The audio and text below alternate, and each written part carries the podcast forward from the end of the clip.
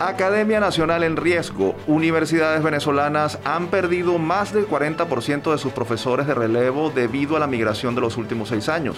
Así lo indica un estudio de la UCB y la Universidad Andrés Bello de Chile, realizado entre más de 300 docentes de universidades públicas y privadas que han abandonado el país. Por la resiliencia social. La UCAP puso en marcha la segunda fase de su campaña comunicacional Reseteate, dirigida a impulsar la acción ciudadana frente a la emergencia humanitaria y la articulación de la sociedad civil en defensa de los valores democráticos. Alianza Productiva. Universidad del Zulia firmó convenio con Laboratorio Farmacéutico para fabricar medicamentos y otros productos desarrollados en sus laboratorios y centros de investigación. Es historia. Un famoso curandero apoyado por un presidente de la República pudo haberse convertido en rector de la UCB en el siglo XIX. Del personaje y lo que hizo conversaremos con una historiadora. Esto es parte de lo que compartiremos con ustedes durante la próxima hora, así que los invitamos a quedarse con nosotros. Somos Universate, las voces de la Universidad Venezolana.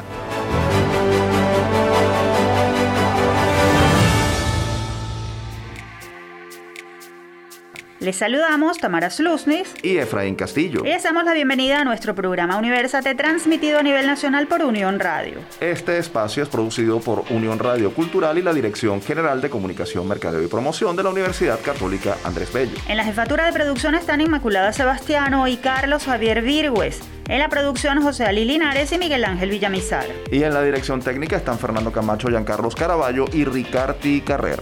Este programa está siendo grabado desde el estudio de radio de la UCAP. Como siempre, agradecemos el apoyo del Departamento de Producción Audiovisual de la Escuela de Comunicación Social de la Universidad por hacer esto posible. Efraín, una nueva emisión de Universate y una nueva oportunidad de compartir con nuestros oyentes los desafíos, inquietudes y logros de la comunidad universitaria nacional. Así es, Tamara. Además, el programa de hoy está muy interesante porque trae buenas noticias, investigaciones con datos para la reflexión de todos, además de curiosidades históricas. Así que mejor empecemos, ¿te parece? Me parece. Y vamos a hacerlo entonces con nuestro acostumbrado recorrido muy breve por el acontecer universitario nacional. Lo que viene a continuación es parte de la actualidad universitaria.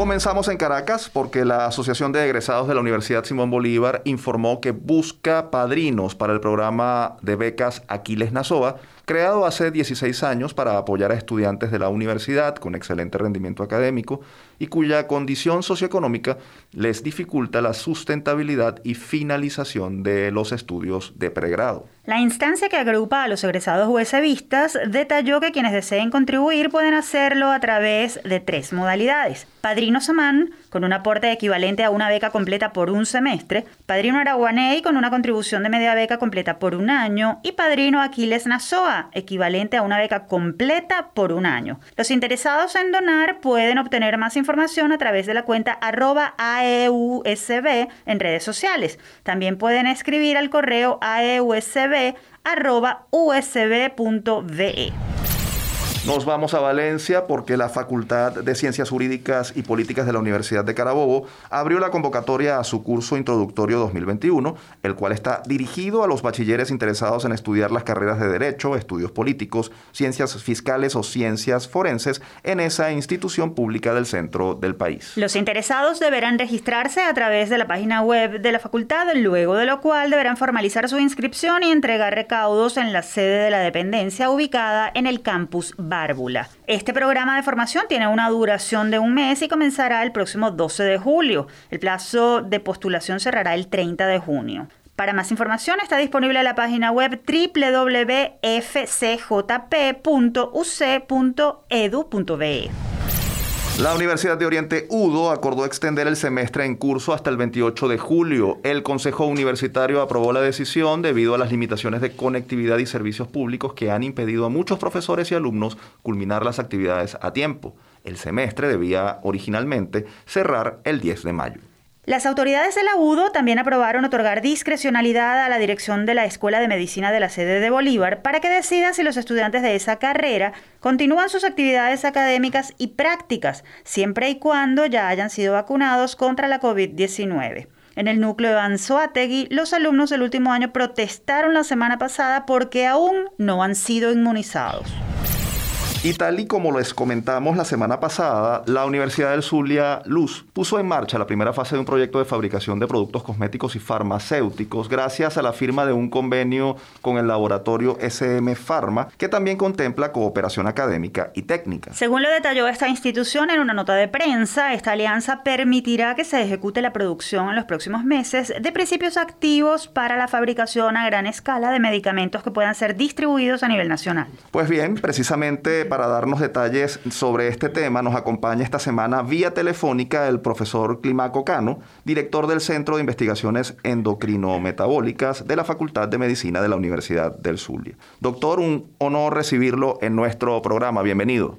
Gracias, gracias. Bueno, muy amable de parte de ustedes y bueno, a tu orden para responder pues lo que ustedes busquen necesario para explicarles de qué se trata pues el convenio y qué vamos a producir. Doctor Cano, ¿cuál es el alcance de este convenio y cómo se materializará esta alianza en los próximos meses? Bueno, mira, eh, el asunto es que nosotros hemos estado investigando en la producción de nuevos medicamentos desde hace casi 20 años. Esos logros no habían podido eh, extenderse al entorno social porque, bueno, nunca hubo la necesidad. Hoy estamos en una necesidad imperiosa de este tipo de medicamentos y básicamente nosotros estamos dirigidos a producir medicamentos para tratar enfermedades autoinmunes. Son alrededor de 86 enfermedades, te nombro algunas. Por ejemplo, la psoriasis es una enfermedad autoinmune, la diabetes tipo 1 es una enfermedad autoinmune, la artritis es una enfermedad autoinmune. Nosotros hemos tratando de trabajar, hemos trabajado en este tipo de medicamentos. Lo que vamos a masificar su uso eh, son fórmulas y eh, logros propios de la investigación nuestra. Así que uno de los objetivos de este convenio con SM Pharma es este extender pues al entorno social eh, los beneficios de estos medicamentos. Eso es lo fundamental allí. Ahora, eh, doctor, estamos hablando de cuántos medicamentos. Nos habló de 86 enfermedades, pero ¿de cuántos medicamentos estarían comenzando a producirse? Vamos a ir por, sí, vamos a ir por eh, pasos bien hecho, sí. Vamos, no vamos a iniciar con un medicamento, vamos a iniciar con un cosmético, con una crema dental. Vamos a arrancar, arrancar con una crema dental que tiene tanta o mejor calidad que la crema de colgate, por esto un ejemplo. Esta la hemos probado ya durante 10 años aquí, no es que la vamos a hacer ahora, ya lo hemos hecho durante 10 años. Esa crema dental y un enjuague bucal es lo primero que vamos a, con lo que vamos a iniciar para que el proyecto vaya engranando y vaya eh, vayamos entendiéndonos mejor cómo va a funcionar esto.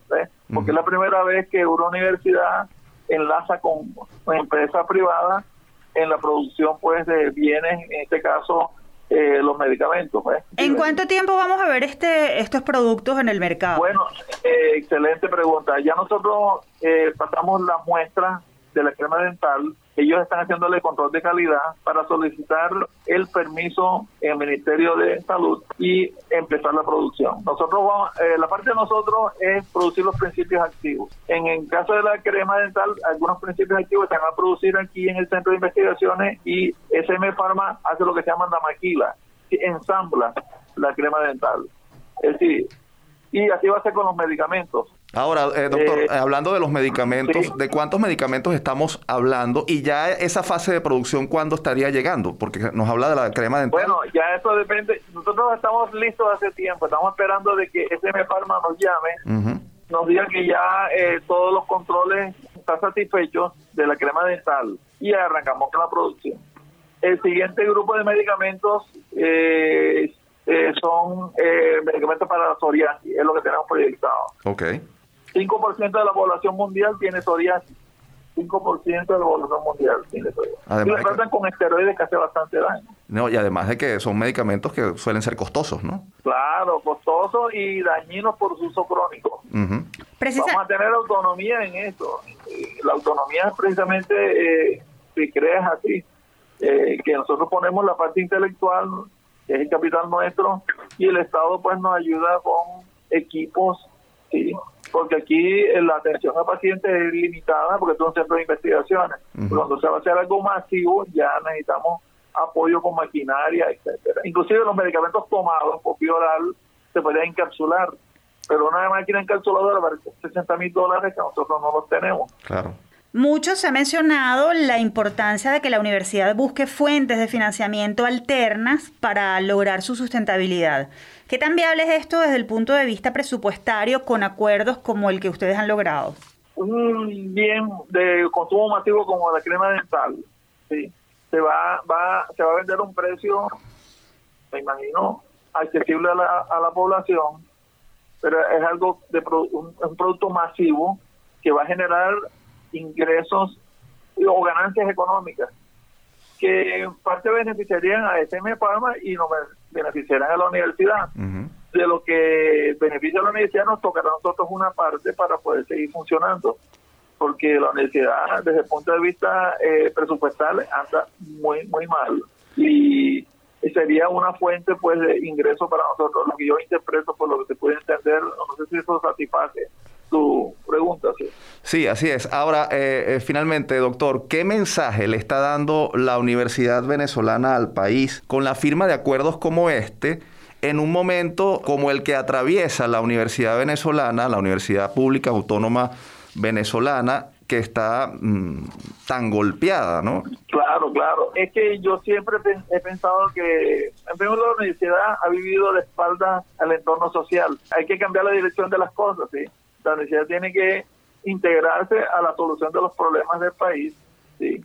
Eh, y el país tiene que también ayudar a la universidad desde el punto de vista económico, que los recursos se utilicen de forma más adecuada en la solución a los grandes problemas nacionales. No es que la universidad va a resolver los problemas nacionales, va a contribuir a la solución y los medicamentos es una parte de una parte de eso. Ahí tenemos tres facultades de farmacia que hay que ver también que tenían que trabajar en ese sentido.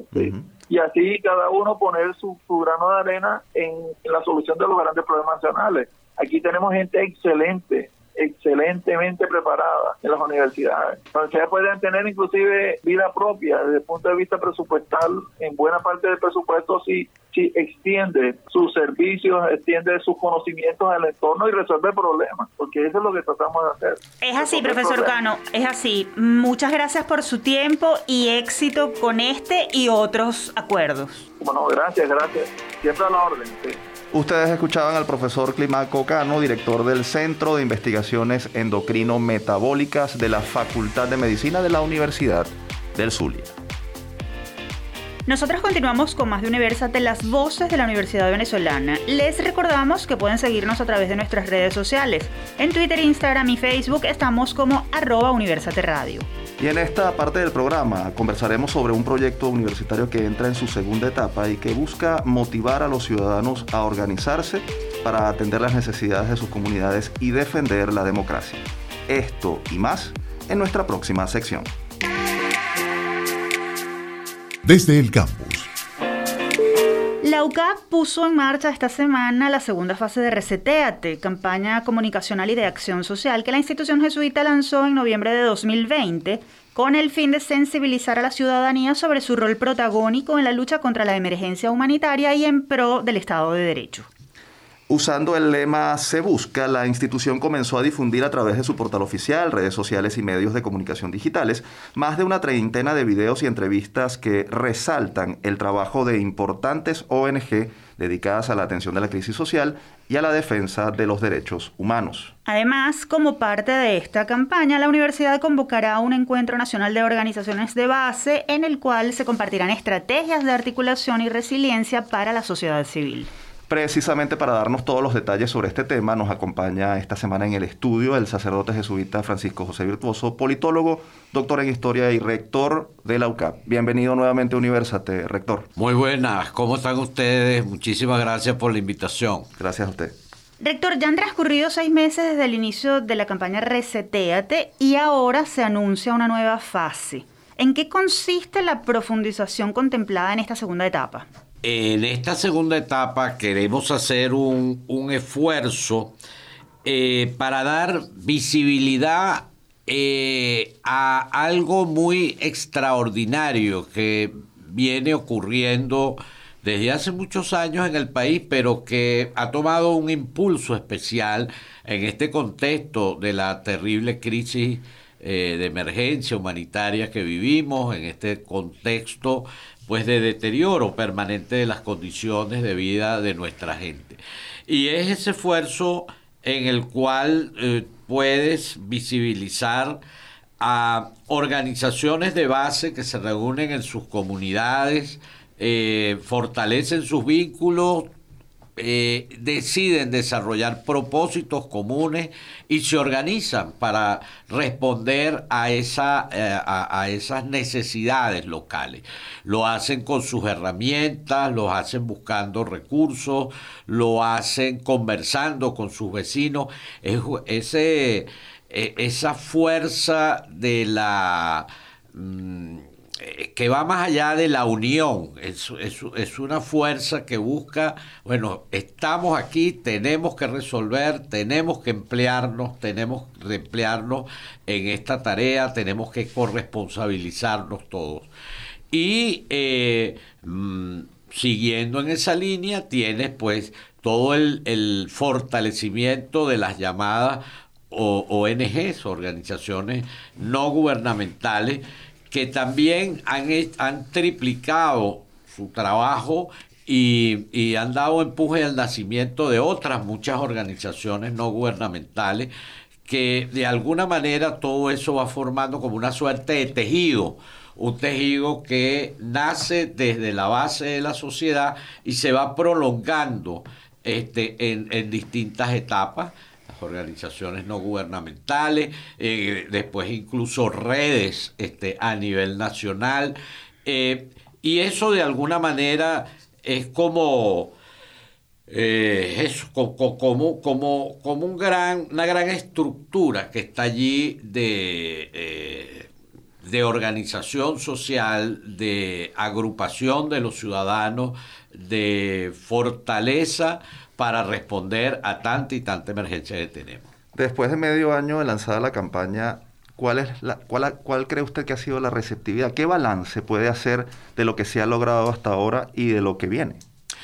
Bueno, mira, lo logrado hasta ahora ha sido más motivación, es decir, entiendo que hay eh, muchísimas personas, muchísimas organizaciones que nos han referido, testimonios personales que hemos recibido de gente que ante la visibilización de personas de carne y hueso como ellos, primera campaña consistió en el testimonio personal, es decir, de personas que en sus comunidades manifestaban qué hacían por los demás, cómo lo hacían, de dónde sacaban fortaleza en medio de la terrible eh, necesidad, testimonios muy conmovedores. Eh, y eso evidentemente, ver esos rostros, ver escuchar esos testimonios, eh, animó a muchísima gente.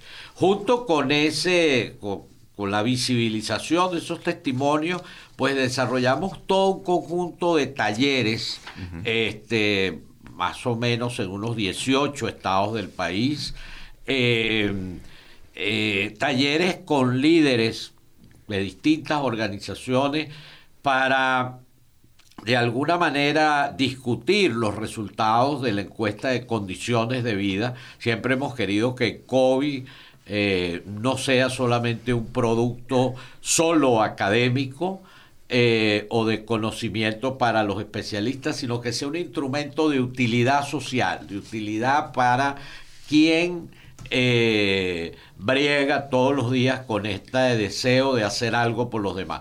Bueno, pues en esos talleres dimos a conocer esos resultados. Les recuerdo a los oyentes que existe en nuestro portal de la Universidad Católica Andrés Bello em, un sitio llamado Inso en COVID.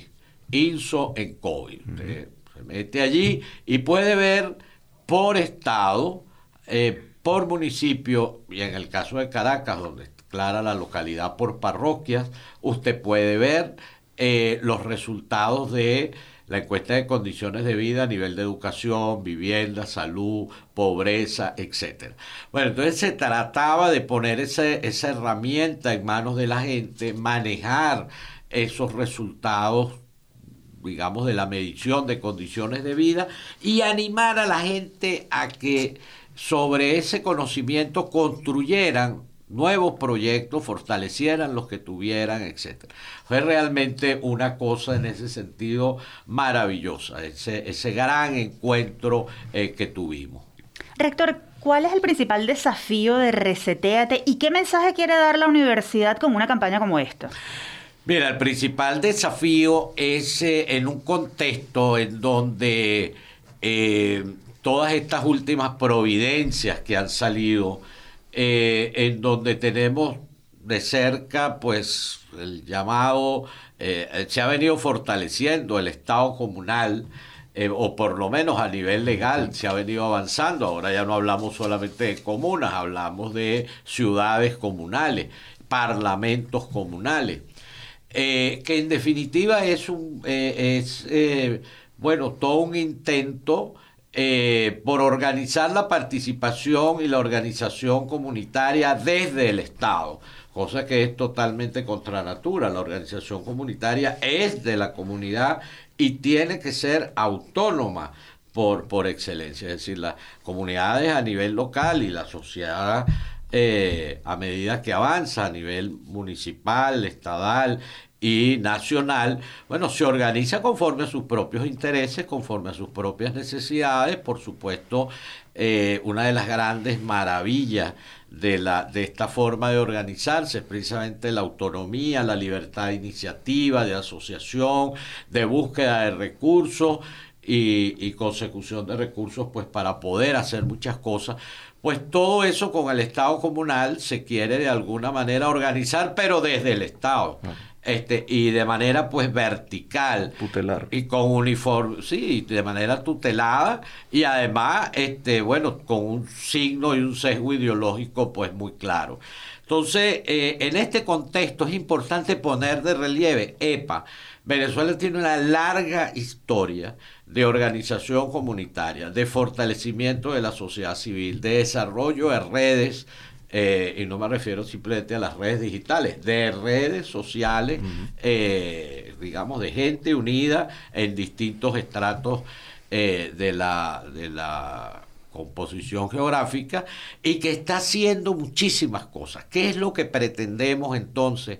seguir poniéndole rostro, seguir poniéndole figura, seguir poniéndole imagen a todo eso que los ciudadanos organizados están haciendo. ¿Qué pretendemos además? Seguir insistiendo, los venezolanos no nos conformamos con la situación que tenemos hoy en día. Vivimos una situación de tragedia nacional y los venezolanos, a través de sus múltiples vías, y a través de la organización ciudadana buscan dar respuesta este, a ese tema. Rector, se ha anunciado un encuentro de cierre de esta campaña para mediados de junio con organizaciones de base en el que se ofrecerán estrategias de resiliencia y articulación. Sabemos que eso está en preparación todavía, pero eh, ¿por qué decidieron centrarse en ese tema y por qué es tan importante la resiliencia? Mira, porque cada vez más hay que aprender a jugar con la dificultad, pretender sortear la dificultad, pretender de alguna manera mantenerse en la lucha a pesar de todas las dificultades y aprender a moverse en ella. Creo que en este contexto de país, en donde, pues ayer decía una connotada analista eh, política, algo se está moviendo, bueno, pues hay que decir también, mira, los venezolanos nos estamos moviendo, los venezolanos estamos trabajando, estamos buscando nuestra ruta para enfrentar esta dificultad y poner eso de manifiesto. Rector, finalmente, ¿dónde pueden conseguir información sobre la campaña Reseteate quienes estén interesados en conseguirla? Mira, en nuestra página, en nuestra página reseteate.ucap.edu.be y en las redes sociales en arroba en la UCAP.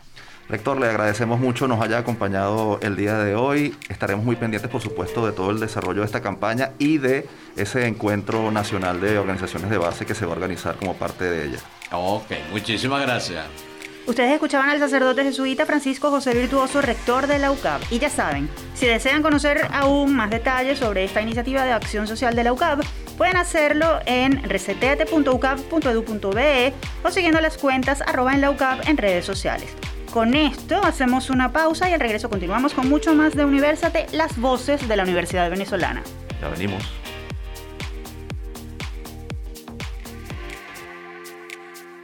Continuamos con más de Universate, las voces de la Universidad Venezolana. Les recordamos que pueden seguir nuestra transmisión a través de www.unionradio.net. Y ahora es momento de abordar una compleja realidad, la de la fuga de profesores de las universidades venezolanas debido a la crisis. Esto según una reciente investigación académica. Los datos son reveladores, así que los invitamos a escuchar nuestro próximo segmento. El que busca, encuentra. La Universidad Venezolana ha perdido al menos 43% de sus profesores de relevo, es decir, los de nivel instructor y asistente, y 28% de sus docentes del más alto escalafón. Ellos están entre quienes han migrado en los últimos seis años.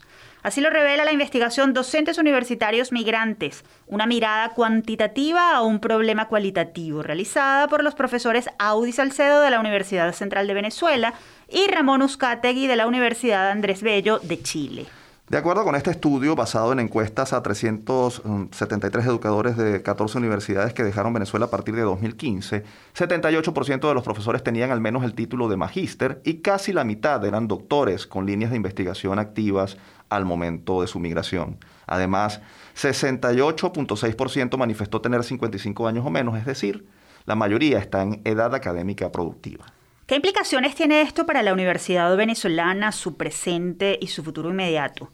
Para responder esta y otras cuestiones nos acompaña vía telefónica uno de los autores de la investigación, el profesor Audi Salcedo, licenciado en Educación, mención Matemáticas de la UCB, magíster en Educación por la UPEL y profesor investigador de la UCB. Un gusto recibirlo en Universate, profesor Audi. Un placer estar con ustedes, muchas gracias por la invitación. Profesor, hemos mencionado en la presentación datos preocupantes que arroja el estudio que ustedes realizaron. A partir de los resultados, ¿cuál es la aproximación que se puede hacer sobre la realidad universitaria nacional y su fuerza intelectual? ¿Qué reflejan esos datos que hemos comentado? Bueno, lo primero que tengo que acotar es que esos datos fueron recogidos en el año 2018, por lo tanto, este, la, hay una variación importante con respecto a la situación actual. eh, yo creo que a la situación actual hay que agregarle la pandemia, que a mi modo de ver, eh, y, con eso lo comparte el profesor Uzcategui, ha enmascarado la gravedad de la situación venezolana, de la educación venezolana. Ya venía grave y con esto, con la pandemia, todo se, se complicó. Pero eh, la pandemia, eh, en el fondo, está ayudando a no mostrar toda la, la lo mal que está la educación. Yo creo que en este momento, si pidieran que la gente, eh, los profesores, volviéramos a clases presenciales, eh, menos de la mitad volvería a clase. Uh -huh. Aproximadamente un 60% de los profesores en este momento está haciendo otras labores distintas a la educación para poder sobrevivir. Profesor, dada esta situación y, y, la fuga de profesores, ¿cómo podrán formarse las nuevas generaciones de estudiantes? ¿Qué les espera a los universitarios de Venezuela? Mira, eh, primero que no es una fuga, yo, yo creo que es una expulsión. ¿ok? Uh -huh. los, los, profesores venezolanos est estamos siendo expulsados del país, eh, así lo calificamos nosotros, porque es que las condiciones no dan para, para vivir decentemente en Venezuela, eh, por lo menos no de la educación. Entonces, este, ¿qué nos espera? Yo, eh, yo, creo que en general lo que va a pasar es que volvemos a, a, los inicios de los años, a finales de los 50, comienzo de los, eh, comienzo de los 60, donde la mayoría de los profesores eh, normalmente lo que tenía era un título de pregrado. Eso es lo que va a pasar. Siempre van a conseguir profesores que sustituyan a los doctores, a los magíster que estaban dando clases, a las personas que tienen 15, 20 años de experiencia, pero van a ser sustituidos por personas buenas, con personas muy dispuestas, pero personas que tienen muy baja formación, apenas le van a tener el pregrado y que lo más probable es que duren muy poco en los cargos. ¿Cuántos años de experiencia en docencia e investigación se han perdido, de acuerdo a, los datos del estudio? ¿Cuánto tiempo le tomaría a las universidades recuperar ese conocimiento que ha sido expulsado, eh, como usted menciona? Mira, eh, los años de experiencia que se han perdido son realmente eh, cientos de años de experiencia. O sea, porque como ustedes mencionaron en la presentación, se, está, se fueron los profesores de mayor alta calificación, aproximadamente un, un 40%, pero también se están, se están yendo un cuarenta y tanto por ciento de la generación de relevo, la generación que teóricamente eh, eh, tomaría la universidad en los próximos 15, 20 años para dirigirla, para llevar a cabo la investigación, etcétera. Entonces, eso nos llevaría, yo creo que por lo menos 20 años más. O sea, tendría que cambiar las condiciones actuales radicalmente, radicalmente, para que los, digamos que así, eh, los, profesores que hayan ingresado eh, se mantengan en el sistema y además pueden hacer estudios de, de posgrado y hacer investigación. Y eso eh, llevaría por lo, aproximadamente unos 20 años. Un instructor que entre a hacer carrera, el haciendo la carrera en el menor tiempo posible, necesita 16 años. 16 años para ser titular. Entonces, este, es, eso, eh, y normalmente son pocos los que logran hacerlo. Entonces, eh, por eso es que digo que necesitarías por lo menos 20 años para tener de nuevo una generación de punta eh, con doctorado, con publicaciones en revistas arbitradas a nivel mundial, etcétera, etcétera, con investigación que pueda realmente formar una nueva generación de venezolanos. Profesor, según la investigación, ¿están los profesores dispuestos a regresar al país? En todo caso, ¿qué estrategias cree usted que se deberían aplicar para lograr ese retorno y además de tener esta sangría de talento? Mira, eh, bueno, eh, primero yo creo que hay que, em, mientras que las condiciones actuales se mantengan, es muy difícil. Un profesor en Latinoamérica, comenzando, eh, gana este, 2.000, 3.000 dólares, dependiendo del país. Mm. Este, en Venezuela no pasa de 20 dólares, con el agravante de que, de que sencillamente no, no el, el, poder adquisitivo de la moneda venezolana es cero. Acaban de aumentar el sueldo mínimo, llega a 10 millones de bolívares con el, el bono, de alimentación, y, una, y un cartón de huevo cuesta 11 millones de bolívares. Mm. Entonces, es, realmente es imposible vivir así. Entonces, tú tendrías que cambiar esas condiciones de manera importante pero tenemos un peso en contra. Normalmente las posibilidades de regreso de un migrante son inversamente proporcionales al tiempo que, esté, que haya pasado afuera. Mm. Eh, las estadísticas dicen que si una persona tiene más de tres años fuera de su país, es poco probable que regrese a su país. Tendrían que, mejorar muchísimo las condiciones para, para que él pueda regresar. Profesor, agradecemos mucho nos haya ofrecido algunas consideraciones sobre ese estudio que ustedes presentaron y sobre la realidad de la sangría o la expulsión del talento de las universidades venezolanas. Gracias por atender nuestra invitación. Estamos a la orden. Ustedes escuchaban al profesor Audi Salcedo, investigador de la UCB. Antes de continuar, vamos a hacer un breve intermedio musical. Los invitamos a vivir esta interesante propuesta sonora. Escuchen. Luna de Margarita.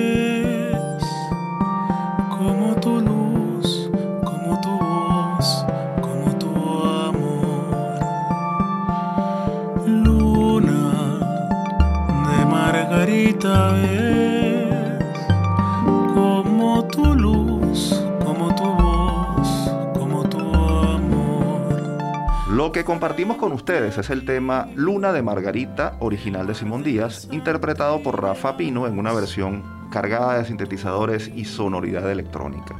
La propuesta forma parte del álbum debut del pianista venezolano Johnny Kotok, titulado Oriundo, en el que el músico explora melodías clásicas del folclore nacional y las reinventa con arreglos que recuerdan a Vitas Brenner y Jerry Well y que sin duda, aunque muy pocos convencionales, provoca escuchar.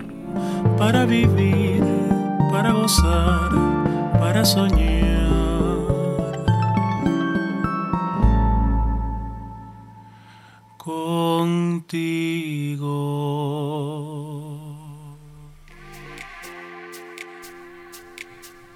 Y después de este intermedio continuamos con nuestra revista radial universitaria. Les recordamos que todos los episodios de Universate están disponibles en nuestro perfil en las plataformas iVoox, Spotify, iTunes y Google Podcast. Allí nos encuentran como Producción Universate. Y en esta parte del programa vamos a hablar sobre historia y universidades venezolanas. A propósito de los 300 años de la Universidad Central de Venezuela, UCB, ¿Sabían que con el apoyo de un presidente de la República, a finales del siglo XIX un curandero pudo convertirse en rector de esta casa de estudios? ¿Quién fue ese personaje? De eso hablaremos en nuestra próxima sección. La trivia. Vía telefónica nos acompaña la profesora María Soledad Hernández, investigadora del Instituto de Investigaciones Históricas de la UCAP. Con ella queremos ahondar en la historia de ese personaje que se ganó la confianza del presidente de la República, Joaquín Crespo, tanto que llegó a estar por encima de médicos graduados de la UCB en la gerencia de uno de los hospitales más importantes de la época. Profesora Hernández, gracias por acompañarnos en Universate. Qué gusto volver a contar con usted. Muy buenos días, muchísimas gracias a ustedes. Profesora, ¿quién fue este personaje llamado Telmo Romero y cómo llegó a ser tan influyente en los círculos de poder? Telmo Romero es, un personaje que hay, hay, que hay que señalar esto. Telmo Romero no es leyenda, Telmo Romero es una realidad que lo podemos revisar en la prensa de la época, en El Espectador, en La Nación, en la opinión nacional está toda esta historia de lo que ocurrió con este personaje. Es andino, tachirense, de San Cristóbal específicamente, eh, comercializaba con ganado en la frontera con Colombia y sus compañeros, sus, amigos, ¿no? De, de, allí de la ciudad de San Cristóbal, le llamaban Guarapito, porque tenía fama de que preparaba pócimas y menjurjes y, hierbas y este tipo de cosas, ¿no? Además decía que había vivido con los indios en la Guajira y que ellos le habían, los piaches le habían traspasado a él pues toda esa información de, de, la cura de las enfermedades. Eh, tiene un problema en algún momento con este presidente del estado y que, que, estaba cobrando unos impuestos para pagar para pasar el ganado y él decide venir a, Caracas porque tiene que resolver ese problema legal. Llega a Maracay, allí eh, visita a un amigo, a alguien que conoció allá en los Andes, este, que es un, general muy, muy poderoso de los liberales amarillos, y entonces él le entrega una carta para el, para el presidente Crespo. Él llega a Caracas, el presidente lo recibe, le cuenta todo el problema que tiene, pero en tono confesional, al final de su conversación, le dice, le entrega un librito que él llamaba su librito mágico, y le dice que él tiene un don especial, que Dios le ha dado un don que es curar las enfermedades. Mm. A partir de ese momento, este Crespo comienza a leer el librito, lo comparte con su esposa, la famosa Misia Jacinta de Crespo, y eh, Telmo Romero comienza a visitar la casa de los de los de la familia presidencial. Allí en Santa Inés se llamaba esa casa está todavía allí el Caño Amarillo. Eh, pues se, especulaba también que a Misia Jacinta le gustaba mucho esto de la, la, medicina indígena y las hierbas y los brebajes y los preparados y las pócimas y todas estas cosas.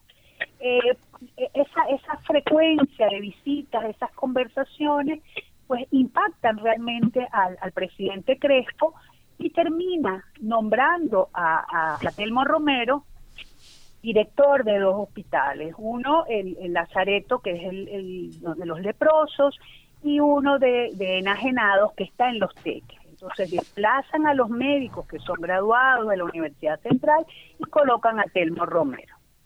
Telmo Romero pues va a publicar de ese libro tres ediciones que hacía la propaganda, es decir, el gobierno comienza realmente a eh, estimular el, trabajo de Telmo Romero, se le da licencia para que este ponte allí instale una una droguería, una botica que se llamaba Indiana, botica Indiana, y entonces eh, la fama de él comienza a crecer de una manera desproporcionada y los recursos económicos también comienzan a aumentar, ¿no? Profesora, tenemos entendido que logró tanta fama Telmo Romero que incluso estuvo a punto de convertirse en rector de la UCB. ¿Qué dicen los libros de historia al respecto?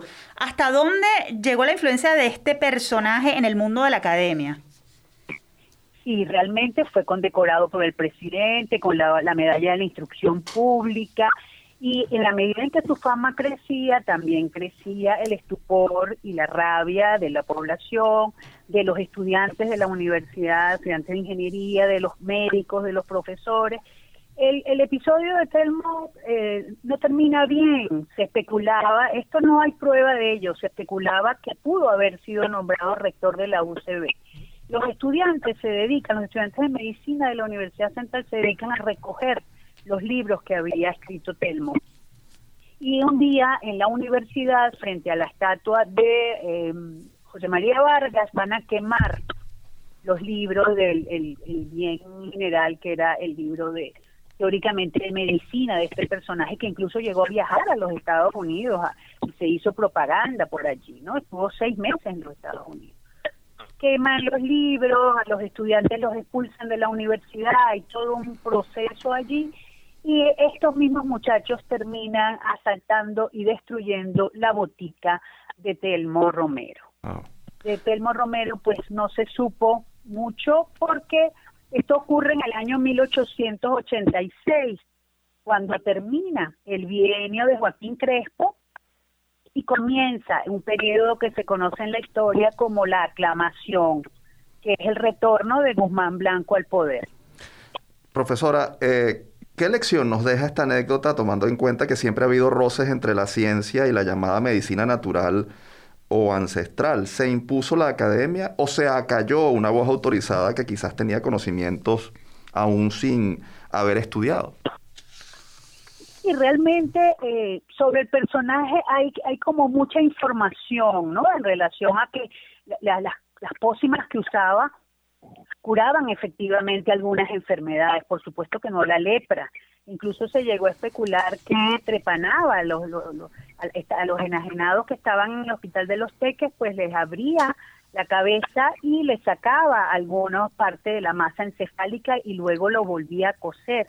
Y supuestamente todo esto lo hacía sin, sin anestesia alguna, es una especie de Frankenstein, ¿no? Yo creo que, que que la, lección que nos puede dejar esto eh, es, que estos advenerizos que definitivamente puedan o no tener conocimiento en relación a lo que son las enfermedades y a su cura, pues deben estar en, un lugar mientras que la ciencia tiene definitivamente que estar en otro, ¿no? Y, y que sea estimulado y aupado desde el poder es algo de verdad bastante complicado y, muy delicado desde el punto de vista de lo que es la salud. Profesor Hernández, es así, es así, eh, estamos de acuerdo con lo que dice. Gracias por acompañarnos y por compartir con nuestros oyentes un pedacito de historia. Siempre, además de valiosos, sus aportes son muy, muy interesantes. Muchas gracias. A ustedes. Ustedes escuchaban a María Soledad Hernández, profesora, historiadora e investigadora del Instituto de Investigaciones Históricas de la UCAP. Aunque parece de fábula esta anécdota, Tamara,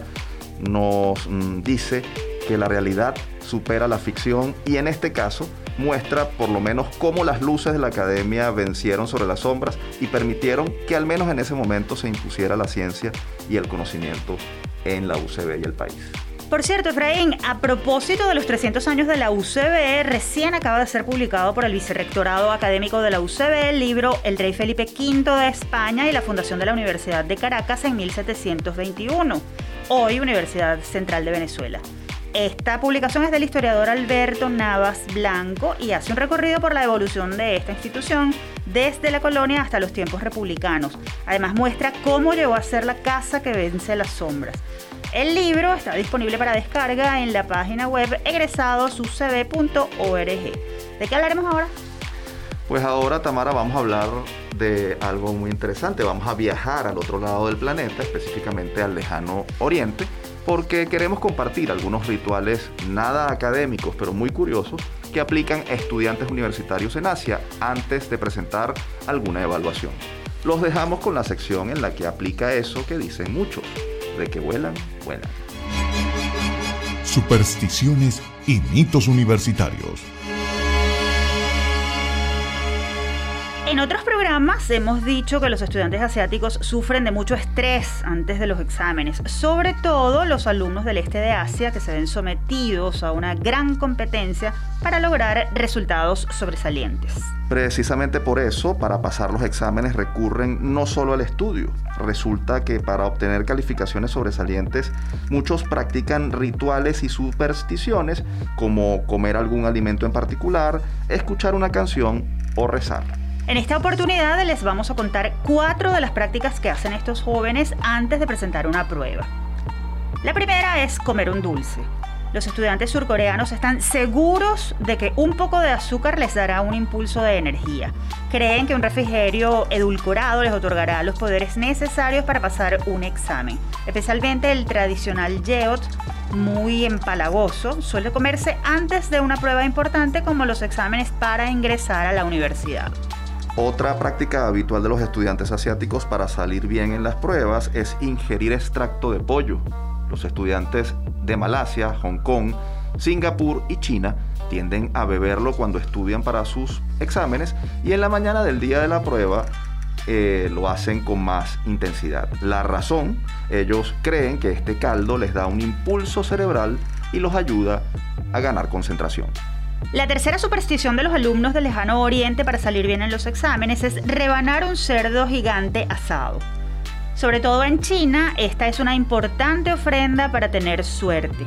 Cada estudiante tiene la oportunidad de cortar el puerco en dos mitades y después sigue el ritual de comer kiwis, ya que la palabra china para esta fruta suena como fácil pasar exámenes. La cuarta creencia de los asiáticos para tener éxito en los exámenes corre por cuenta de los padres, quienes esperan a sus hijos fuera de las salas de evaluación rezando para que pasen. Otros progenitores, los más ansiosos, incluso van a los templos budistas a orar cada día durante los 100 días previos a las pruebas. Como podemos ver, son muchas las supersticiones que giran en torno a los estudiantes y las prácticas que ellos realizan para salir bien en los exámenes. De estas, Tamara, yo me quedo con la de rebanar y comer cerdo, pero más por glotón que por superstición. Que si salgo mal en el examen, al menos tendré la barriga llena y el corazón contento. ¿Qué dices tú? Pues yo lo que puedo decir es que no está mal que los estudiantes tengan en cuenta esos u otros rituales que les brinden seguridad, pero lo que no deben dejar de hacer es estudiar. Sin duda creo que esa es la mejor recomendación. Sin esfuerzo, trabajo arduo y preparación, no hay superstición que valga. Eso constantemente se los digo yo a mis alumnos. Tamara, se está acercando el final de nuestro programa, pero antes queremos compartir una muy buena noticia de mucho interés, por cierto, para las mujeres universitarias interesadas en la ciencia y la tecnología. ¿De qué se trata? Escuchen nuestra próxima sección. En la agenda. Les contamos que el British Council, en alianza con ocho universidades del Reino Unido, se encuentra ofreciendo 45 becas completas a mujeres de América Latina y el Caribe para cursar una maestría en áreas relacionadas con la ciencia, tecnología, ingeniería o matemáticas. A través de este programa, la institución cultural británica busca apoyar a mujeres en Argentina, Brasil, Colombia, Jamaica, Perú, México y Venezuela con el fin de brindarles la oportunidad de aumentar su preparación y de esta forma alcanzar posiciones de liderazgo y establecer contactos con sus pares en la región y el Reino Unido. Las becas incluyen costos de matrícula, manutención mensual, gastos de viaje, tasas de visado y cobertura de salud para las beneficiadas. Además, de la posibilidad de que éstas viajen con sus hijos y realicen un curso de nivelación de inglés gratuito. Las interesadas en postularse tomen nota porque pueden conseguir información sobre requisitos y pasos ingresando al portal web britishcouncil.org y escribiendo en el buscador las palabras Scholarship for Women.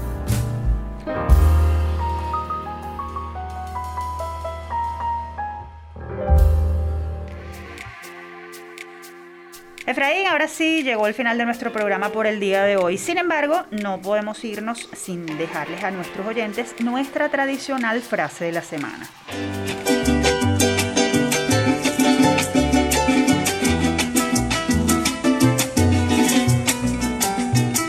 Lo que hay que hacer es amar lo libre en el ser humano. Lo que hay que hacer es saber alumbrarse ojos y manos y corazón y cabeza y después ir alumbrando. Estos versos forman parte del poema Coloquio bajo la palma, del abogado, escritor y político cumanés Andrés Eloy Blanco, integrante de la llamada generación del 28, conformada por estudiantes que se opusieron al régimen de Juan Vicente Gómez. Blanco fue, además de brillante poeta e intelectual, un destacado luchador por los derechos civiles y políticos de los venezolanos. El 21 de mayo se cumplen 66 años de su fallecimiento.